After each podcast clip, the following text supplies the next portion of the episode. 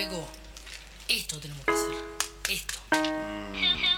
Vos decís, amigo. Amigo, 100% seguro. Vos tenés que confiar en mí. Porque yo. Mami, yo tengo un plan. Un minuto pasa de las 8 de la noche. Seguimos aquí en Derrape, la de Octubre, en FM 89.1. Esto que estamos escuchando es Plan de MH, de su último EP llamado Berretín. Nos vamos a comunicar ahora con él. Vamos a tener el gusto de charlar un ratito. Hola, hermanito, ¿me escuchás? Buenas, ¿me escuchás, papá? Ahí te escucho, perfecto. Hermanito, ¿Cómo andás, hermanito? ¿Todo bien? todo bien. Muchas gracias por tu tiempo, hermano. Un placer tenerte acá. No, a ustedes por el espacio, loco. Hola, MH, un placer tenerte Buenas. en Derrape, la F de la Crew de Octubre. La Crew de Octubre. Toda trabada. Eh, ¿Cómo estás? Suave, suave. ¿Todo bien, Reina, vos? Bien, ¿Cómo bien. andan por ahí? ¿Cómo, ¿Cómo estás pasando esta cuarentena? Y suave, haciendo música, Bien. metiéndole ahí a los proyectos, a no dejarse estar, ¿viste? ¿Ustedes qué onda? Bien, todo bien. Acá retomando el programa. Eh, y, hermano, me alegro. hermano, me quería saber cómo estás con, con el estreno. Ya una, una semanita más o menos de, de que salió Berretín. ¿Cómo, cómo lo estás Sí. llevando, la recepción y, y demás? Y la verdad, muy piola, la gente se lo tomó muy bien. eh, lo- se algunos se tomaron el tiempo de estudiarlo. La verdad, muy contento. Ya estamos a punto de llegar ahí a los 10K en Spotify, que es algo piola para hacer ya casi dos semanas. La verdad que estoy muy contento y nada, amigo, más que agradecido. Hermano, se da esta particularidad, digo, eh, en un momento en el que quizás eh, se caracteriza toda la movida por singles y de vez en cuando algún que otro disco o un EP. ¿Cómo, cómo fue la decisión de, de sacar un, un EP, no un material completo? Y era algo que ya estábamos hablando con 280 Bits, que fue el que hizo toda la producción detrás de todo Berretín, de todo el EP, que ya teníamos eh, la idea ya de generar un concepto, ya no ir a los singles, sino a ir a algo más con una idea, algo más profundo, meterle más por ese lado, ¿viste? Claro. Y la que se concretó y nos lo tomamos en serio, nos tomamos como cuatro meses para armar todo el concepto y nada, ya estamos de estreno, papá. Hermano, me, me mencionás a tu, a tu productor. Me gustaría saber un poco, eh, porque sabemos que vos también estás ahí metido en, en la producción. ¿Cómo, ¿Cómo es ese laburo en conjunto? ¿Cómo, cómo lo llevan adelante?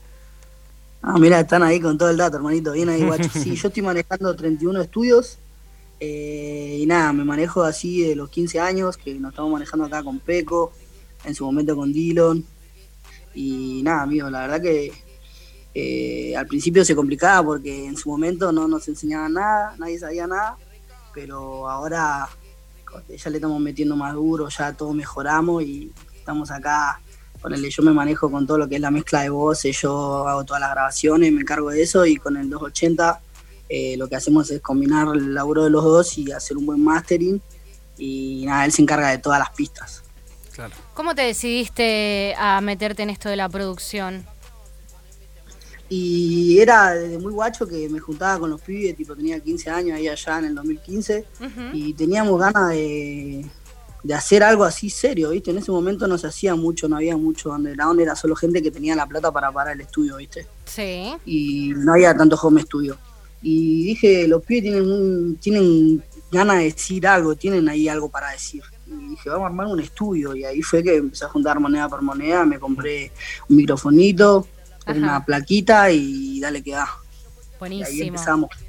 Empezaste, empezaste con la producción, todavía no, no te lanzabas como a, hacer trap ni, ni rap. No, no, no, estaba Ajá. ahí aprendiendo a grabar. no Ok. sabía nada, estaba de Ok. cero, con, con dos pibes más que me gustaba lo que hacían. Sí. Y, y bueno, ahí con el peco y con el reto que empezamos, Ajá. y verdad que muy cheto, porque los dos tuvieron una redisposición conmigo y Sí. los tres teníamos el sueño de hacer música nada más. Claro, claro. No había, no, no había nada en ese momento, era todo hacer rap por hacer rap, era pleno rap en su momento. Ok.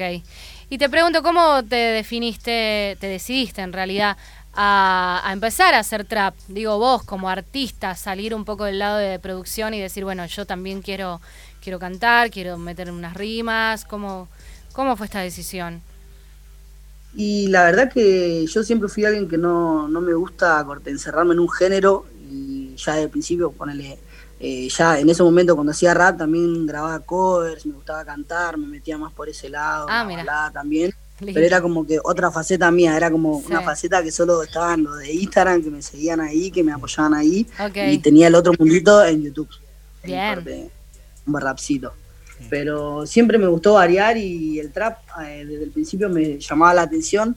Al principio uno no se anima porque dice, no, que deja de ser real, que te querés vender, que ponga pan, pero no es así, corte. Es uno como artista ir mejorando y, no sé, Claro. ir metiéndose en sonidos nuevos, tener ganas de experimentar y Sí. yo me mandé por ese lado de frente mal. Claro, claro. Vos decís que en, en- en tus inicios cuando decidiste hacer trap, como que tuviste una parte de público que te dijo, che, ¿por qué estás haciendo trap si vos sos rapero? Como a eso te Sí, referís. se lo tomaba, se lo- en ese momento se lo tomaba, se, se tomaba muy mal eso. Claro, No sé por qué, sí. cuál es el problema de cada uno. Era el Bueno, pero- ahí, el sin ser real. Sí, sí, pero igual eso, a ver, se modificó en el 2018, creo que ya no existe más, ¿no? Como que se ha, Claro. perdido, se ha perdido la etiqueta de decir yo soy rapero y solo rapero. Ya esa etiqueta se perdió hace un montón. ahora los raperos le están metiendo más, ¿entendés? Ya, no, ya Claro. le perdieron el miedo a esa etiqueta, se animan más y van a otro género si se les canta y eso me parece excelente. Totalmente. Me la sube muchísimo. Hermano, me mencionaste un par de, de veces esta cuestión de, de una necesidad de, de contar cosas, de contar alguna historia. Eh, escuchando, escuchando Berretín eh, es, es claro por, por dónde vas y, y las cosas que contás, Sí. pero para la gente que no haya escuchado y que, y que está ahí para prestar el oído un rato, me gustaría eh, saber y que cuentes un poco qué, qué historias buscas contar, qué es lo que, lo que buscas contar, MH. Ah, claro, claro. Bueno, yo, así como le dije a la gente que me sigue en Instagram, ahí arroba mh31 todo escrito, síganme. ahí es donde estaba tirando la data de lo que significaba detrás de los temas, porque vos ves los temas y son de un estilo muy fuerte, lo que está sonando actual, pero yo lo que quise con esto, me la te voy a tirar todas las datas, Dale. así corté todo. Eh, y nada, la idea sería, son cinco temas, de los cuales cada tema tiene una historia. El primer tema, dispuesto, te lo voy a resumir así al máximo. El Dale, primer dale, tema significa que estoy dispuesto a todo, que no tengo nada que perder. Segundo, Ricky es en el lugar donde yo sueño que soy millonario, Ok. que anhelo, que juego con eso y que me siento ahí reganado, ¿no? bien dicho. El tema 3 es que me despierto de ese sueño y en el sueño eh, me doy cuenta que quiero ser millonario en serio, entonces me junto con mi amigo el Peco y le digo, loco, tengo un plan para hacerme rico. Tenemos que hacernos rico ya, no puede ser, ¿no? Tenemos que hacernos rico. El siguiente tema se llama 100K, 100K, que es cuando el Peco y yo vamos a hacer un ilícito para conseguir esa plata. ¿Me entendés a lo que voy? Sí, sí, sí, sí, sí. Ahí ya vamos, al final del tema hay un ojito, te voy a tirar todo el dato, amigo, porque ya te- lo tenía acá en la garganta ya. Le estaba diciendo a la gente que, que si lo puede cazar y bueno, ahora ya está, tiró toda la cancha. Al final de Henry Kay hay un guiño ahí que salgo corriendo, significa que la vuelta no salió bien. En el siguiente tema, que se llama Si te atreves, eh, significa eh, si te da la nafta, hacelo que la vida es una sola. Es lo que dice el estribillo. Vayan a escucharlo, los que no lo escucharon, y aprovechen y métanse ahí. Y al final de Cita 3 está el guiño con el otro. No sé si escucharon ustedes que parece que me para la policía. Sí, sí, sí, sí. Bueno, esa parte significa que la vuelta no salió bien al final. Claro, Y en el otro cayó en cana. claro. Por hacer. Sí, sí, sí, el, el final.